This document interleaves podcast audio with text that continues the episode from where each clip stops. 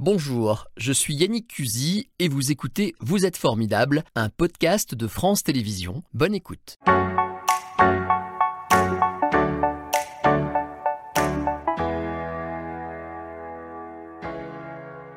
Bonjour Dominique Blanc. Bonjour. Vraiment ravi de vous voir, de vous recevoir et j'ai envie de vous dire félicitations, tout mon respect. Quelle pièce fantastique que cette pièce que je citais à l'instant, La douleur que vous jouez en ce moment, donc Marguerite Duras que vous interprétez. Une pièce que vous connaissez bien parce que vous l'avez déjà jouée, elle vous a valu à Molière, mise en scène par euh, Patrice Chéreau il y a quelques années. La mise en scène a été un peu adaptée Euh, en fait, euh, il y a quelques années, c'était Patrice Chéreau et Thierry Thieu-Nyang. Chéreau est parti, mais Thierry est là, et nous avons travaillé tous les deux sur nos, nos mémoires croisées. On commence par raconter l'histoire ou la mise en scène Il y a beaucoup de choses à dire sur la douleur. Moi, Oui. m'a marqué cette pièce. Oui. Peut-être d'abord l'histoire. Marguerite Duras, à la fin de la guerre, vers 1945, le printemps 45, Oui, attend le retour d'un homme dans la douleur, on peut le dire comme ça. oui. Qu'est-ce que vous diriez d'autre pour, euh, pour teaser, Euh, comme on dit? En fait, euh, c'est la libération des camps de concentration en avril 45. Progressive. Voilà, et elle attend le retour de son mari, qui est Robert Antelme, qui est un très grand, très grand résistant et un homme de courage considérable. Elle l'attend en compagnie de D, qui est Dionys Mascolo, un autre euh, personnage tout à fait exemplaire qu'elle épousera par la suite. Et, euh, en fait, cette attente lui est euh, totalement insupportable. C'est pas une, c'est pas une pièce en fait. hein, c'est un texte de Duras qui s'appelle La douleur, à l'intérieur duquel Chéreau a fait un montage absolument remarquable. Et je ne, je ne joue pas Marguerite Duras, je joue M. Enfin, voilà. C'est M lettres. et D. C'est les majuscules, vous voyez. Mais euh, ça pourrait, euh, ça pourrait être joué par, euh, par une femme de n'importe quel âge, en fait. Mhm. C'est c'est l'histoire de toutes les femmes, comme elle le dit elle-même dans le texte, qui attendent les hommes au retour de la guerre. Voilà. Bon, le climat est là, la douleur est très, très, très présente. Oui. Vous l'incarnez avec beaucoup de force. Et la mise en scène est très épurée. Alors, il faut s'imaginer au TNP, on est au petit théâtre, on est très près de vous. Oui. On vraiment, euh, voilà, comme là euh, aujourd'hui, j'ai cette À peu près, de- à peu près comme ça. Voilà, donc ça, c'est doit être impressionnant, j'imagine, dans les deux sens. Est-ce que je me suis posé la question, sincèrement, est-ce que vous voyez le public qui vous regarde? Alors, je, je vois les premiers rangs, Ouais. je les devine, Ouais. mais je ne pourrais pas reconnaître quelqu'un. Vous voyez? Donc, il y a une, une semi-pénombre, on va dire. Mais je ne pourrais pas reconnaître un visage, non. Heureusement. Ça, Heureusement. ça vous perturberait? Ah oui, je crois, Parce oui. y a- forcément, on a des émotions, on ne peut pas vous quitter ni du regard, j'ai envie de dire, ni de l'oreille. Oui, On oui. vous suit à la seconde, hein, ça ne s'arrête jamais, 1h15. Et forcément, euh, on doit avoir nous-mêmes des réactions qui peut-être effectivement euh, pourraient être perturbantes, encore que vous devez avoir largement euh, l'habitude. Cette pièce, pourquoi elle vous tient tant à cœur, ce texte? Finalement, vous y revenez. Et puis, je crois que vous teniez beaucoup à ce que ce soit ici, évidemment. Oui. C'est quoi? C'est la fidélité à Chéreau? Euh, alors, il y a plusieurs choses. Il y a tout d'abord la gratitude envers Chéreau, certainement, puisque j'ai commencé au TNP avec lui en 1981. Il montait la pièce Pergunt sur euh, 8 heures de spectacle. Il racontait la vie d'un un pauvre paysan qui était incarné par Gérard de. C'était un spectacle extraordinaire. Et moi, je débutais. Et euh, on ne pensait pas du tout que Chéreau allait partir si vite. Je me suis rendu compte que l'année prochaine, ce, serait, ce ferait 10 ans. Donc j'avais envie d'un geste euh, éloquent. Voilà. Donc je m'étais dit, si jamais je reprends, de toute façon, je voudrais reprendre au TNP, parce que pour moi, ça aurait vraiment du sens. Toute la symbolique est là. Voilà. Et, et quant au texte, écoutez, c'est un texte contemporain qui est d'une modernité absolument incroyable. Euh, les gens à la sortie m'attendent pour me dire euh, à quel point elle a été visionnaire quand, par exemple, elle parle de l'Europe, euh, quand, par exemple, on évoque l'Ukraine, qui est quand même euh, une guerre euh, très très proche de nous. Et puis, euh, ce, ce texte, à mon avis, est immortel quelque part. Et il trimballe à l'intérieur de lui tous les grands thèmes de la tragédie moderne. L'attente, le, le- le tragique, la mort, et puis, je ne vais pas dire la résurrection, mais la ressuscitation, entre guillemets, c'est-à-dire que tout d'un coup, Marguerite Duras, vraiment, pour de bon, va sauver la vie de Robert Antelme. Parce que lorsque Robert Antelme revient de Dachau, personne ne croit qu'il va vivre encore. On lui donne trois jours. Et, euh, et Duras et, et le médecin, mais surtout elle, a une telle capacité d'amour qu'elle va finir par le sauver. Vous dites que les gens viennent à la fin de la pièce euh, Oui. vous dire ces choses-là. Je vous l'avoue maintenant, on s'en est pas parlé avant. J'avais envie de venir vous serrer dans mes bras, moi, à la fin de cette pièce. Ah, mais il faut C'est dingue comme cette intensité euh, Oui. touche le public. Je ne Oui, savais pas qu'on pouvait le faire. Sinon, Ah je- si, si, mais euh, quand, quand je sors, euh, c'est c'est magnifique d'ailleurs parce que les gens reviennent au théâtre et il faut qu'ils reviennent au théâtre. Et il n'y a qu'au théâtre que cette proximité existe. Ouais. L'autre jour, par exemple, il y avait une quinzaine de lycéens. Le professeur de français m'a dit, est-ce que vous prendriez le temps de parler avec eux? Mais évidemment, c'est là que c'est passionnant le théâtre, c'est-à-dire pour, euh, pour échanger, pour discuter, pour ne pas être d'accord, être trop d'accord, pour... euh, voilà. Vous êtes énormément dans la, vous êtes très généreuse sur scène, ça se voit, et dans la pédagogie, vous aimez. J'ai lu quelque part que vous aimiez beaucoup que les jeunes assistent à ces textes, les entendent pour vous, c'est capital. Oui, mais euh, j'aime beaucoup transmettre. Je pense que je suis en âge de le faire et c'est passionnant comme euh, aventure de transmettre. Je pense aussi que les- les- la jeunesse, si vous voulez, ne connaît pas tout, loin de là. Euh, elle était là le soir de la générale, beaucoup, beaucoup de jeunes, et euh, ils ont ri au début, et puis petit à petit, ils se sont laissés prendre.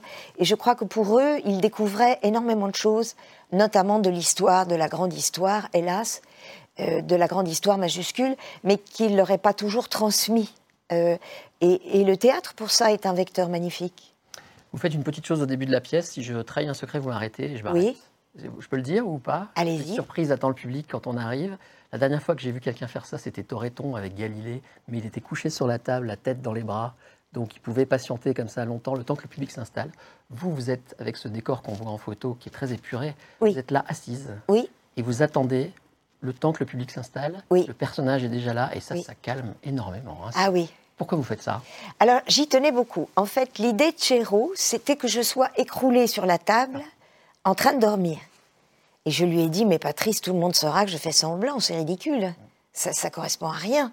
Je, je vais commencer à parler quand la lumière va venir, tout ça. Je lui ai dit, si c'est une femme qui attend, c'est une femme qui attend. Voilà.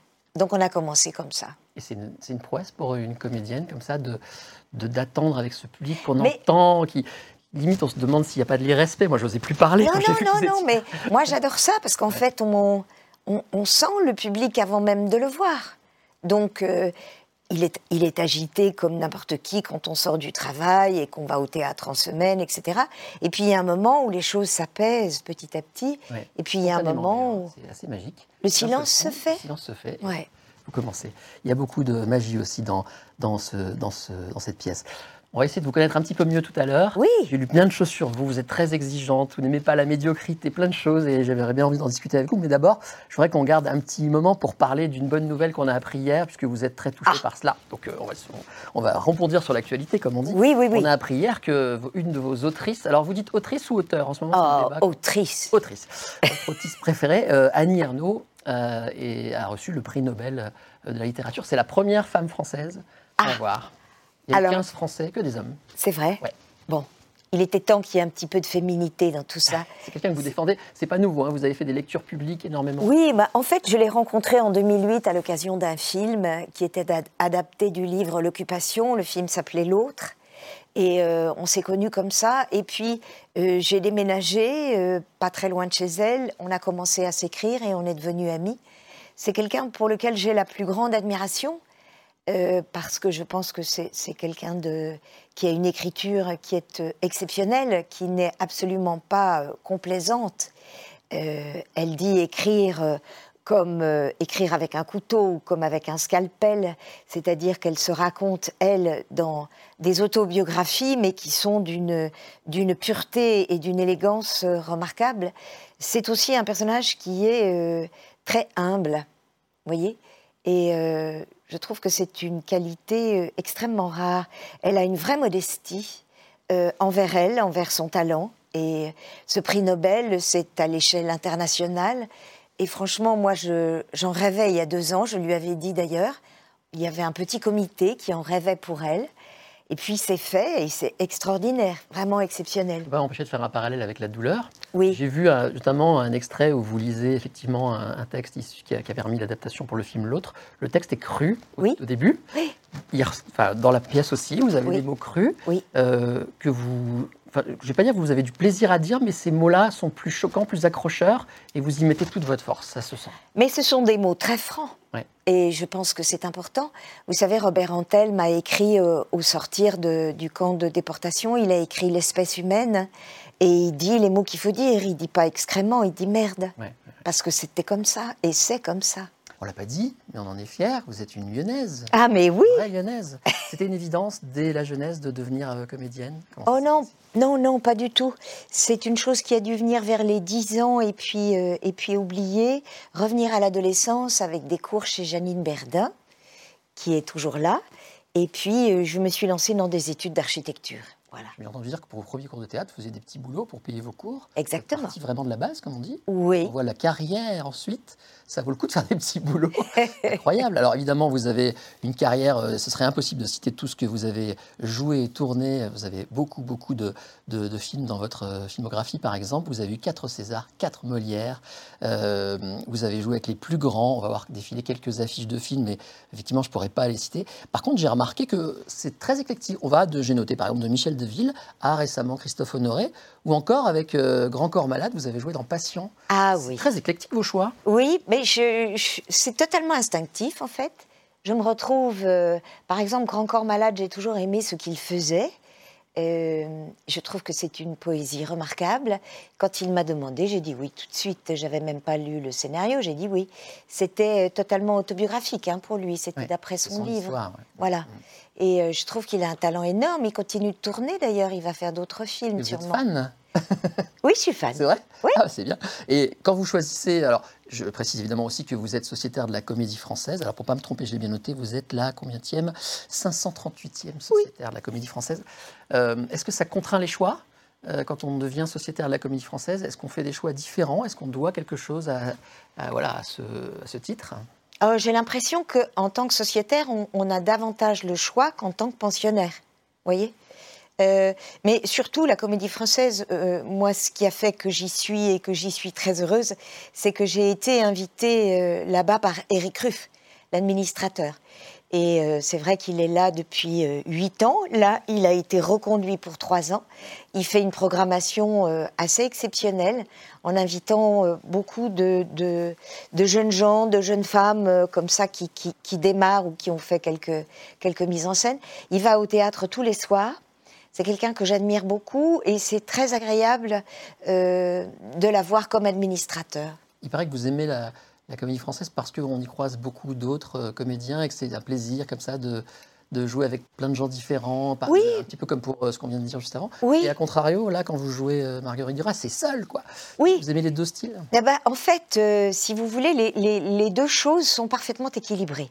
Il y a la troupe avec 60 personnes, donc euh, 40 sociétaires, 20 pensionnaires et des écoles de jeu très différentes. Et puis la douleur, c'est une solitude sur les routes que j'ai fait, que je ferai. Et ça, c'est merveilleux. Si je peux faire les deux, c'est merveilleux. Alors, on dit que vous n'aimez pas du tout. D'abord, vous êtes une boulimique de travail, mais ça se voit. Oui, j'aime ça. Ça se voit, tout le monde peut le constater. Et que vous n'aimez pas du tout la médiocrité. Comment vous l'exprimez? Ce qui peut se comprendre hein, quand on voit l'exigence que vous vous infligez à vous-même, ne serait-ce que pour cette pièce. Ben, si vous voulez, je pense que le, le théâtre est un, est un territoire un peu sacré. Euh, et je pense que ma responsabilité, en tout cas, ça n'engage que moi, je pense qu'il faut tirer les gens vers le haut. Voilà. Il faut les aider à rêver, à s'envoler, à connaître de grands auteurs, de grandes autrices, et puis euh, leur raconter les histoires les plus passionnantes. Je crois que c'est ce qui se fait à la comédie française.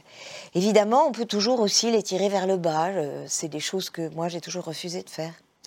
On dit aussi que vous êtes euh, très pudique. Vous n'aimez pas euh, aborder des sujets privés, pas du tout. Ah bah je protège la vie privée, Voilà. ça c'est normal. Vous êtes quelqu'un qui fait très attention. Pourtant, on vous voit à Cannes, on vous voit évidemment dans le monde du cinéma, et qui est un monde qui aspire beaucoup euh, tout ce qui est un peu star, euh, people, vous voyez ce que je veux dire? Oui. Vous, vous arrivez très bien à... Comment Ah non, on mais je un ne me- français pour pas dire surfer, mais voilà, vous vous en sortez très bien avec tout ça. Je ne me fais pas aspirer. Oui. C'est exact. Vous avez trouvé le mot à ma place. Et, et- et je l'avais je l'avais remarqué. Euh, et vous pratiquez la méditation? Oui. Pourquoi? Alors ça c'est très important. C'est essentiel pour la concentration. C'est essentiel pour la mémoire et pour euh, l'équilibre de soi, vraiment. Je pense qu'on vit une époque qui est très dure. On est euh, souvent en proie à de grandes angoisses sur l'écologie, l'avenir, euh, enfin tout un tas de choses. La méditation vous permet de mettre les choses au loin. Voilà. Et d'une espèce de manière, elle vous donne un nouvel équilibre intérieur. C'est très important. Et j'en fais le matin, j'en fais aussi avant de jouer. Euh, et pour tout vous dire, j'en fais avant de dormir aussi, ça m'aide à dormir. Ça n'est pas une méditation religieuse, ça n'a rien à voir avec le bouddhisme ou une, autre religion. C'est une méditation laïque que j'ai appris en compagnie d'un médecin. Euh, parce qu'il y a aussi beaucoup de charlatans, mais euh, là, en l'occurrence, c'était très sérieux. Et c'est une chose que je recommande à tout le monde. Il y a des applications merveilleuses et des applications gratuites. Et je pense que ça nous aide dans ce monde qui est un monde cruel. Bon, bah, c'est bien, ça nous fait quelques petits conseils. Oui. Euh, il paraît que vous aimeriez aussi vous mettre au chant. Alors, j'ai remarqué dans cette pièce, votre voix est indéniablement un, comment dirais-je, un atout, un outil, euh, voilà, quelque chose que vous utilisez énormément pour nous faire changer d'atmosphère dans la douleur. Hein. Oui. La voix change. Mais alors, vous ne l'aménagez pas, cette voix? Euh, Non, j'ai la chance de ne pas avoir de problème avec jusqu'à maintenant. et je, oui. Il y en a là. Ah bah voilà. Et je, non, je voudrais reprendre des cours de chant. J'en ai toujours pris, mais je pense que c'est important euh, aussi pour pour la joie, parce que la respiration part du plexus solaire. Et quand je prenais des cours de chant, en général, j'avais de grandes crises de fou rire. Donc je vais recommencer. Je vous le conseille. Aller jusqu'à un enregistrement, euh, quelque chose de public? Non. Pourquoi pas? Je crois pas. Avec Grand Corps Malade, ça peut faire un. Ah, mais pourquoi pas? d'idées On peut lui suggérer. Hein. Oui, on va l'appeler. Est-ce qu'au cinéma, il y a des choses dont vous auriez envie, quelque chose qu'on vous a jamais proposé? Est-ce qu'il vous manque Voilà, quelque chose malgré tous les films auxquels euh, vous avez participé? Euh, alors là, j'ai un film qui sort qui est L'origine du mal. Euh, je crois que ce qui me plairait beaucoup, c'est de tourner avec de jeunes réalisatrices euh, par exemple, Alice Diop, qui va représenter la France à l'Oscar, je n'ai pas vu encore son film, euh, mais j'ai lu beaucoup de choses autour de, ce film, et je trouve que c'est un projet très ambitieux. C'est quelqu'un avec lequel j'aimerais beaucoup travailler. Je crois qu'en ce moment, il y a dans le cinéma français beaucoup de jeunes réalisatrices, voyez euh, et, j'aimerais travailler avec elles, avec cette génération qui arrive. J'aimerais beaucoup. Vous faites penser à Isilde Besco qu'on a reçu il y a quelques jours qui peut-être, euh, effectivement, aurait pu avoir une belle idée pour vous. Voilà. Il y a plein de choses à attendre, mais c'est merveilleux.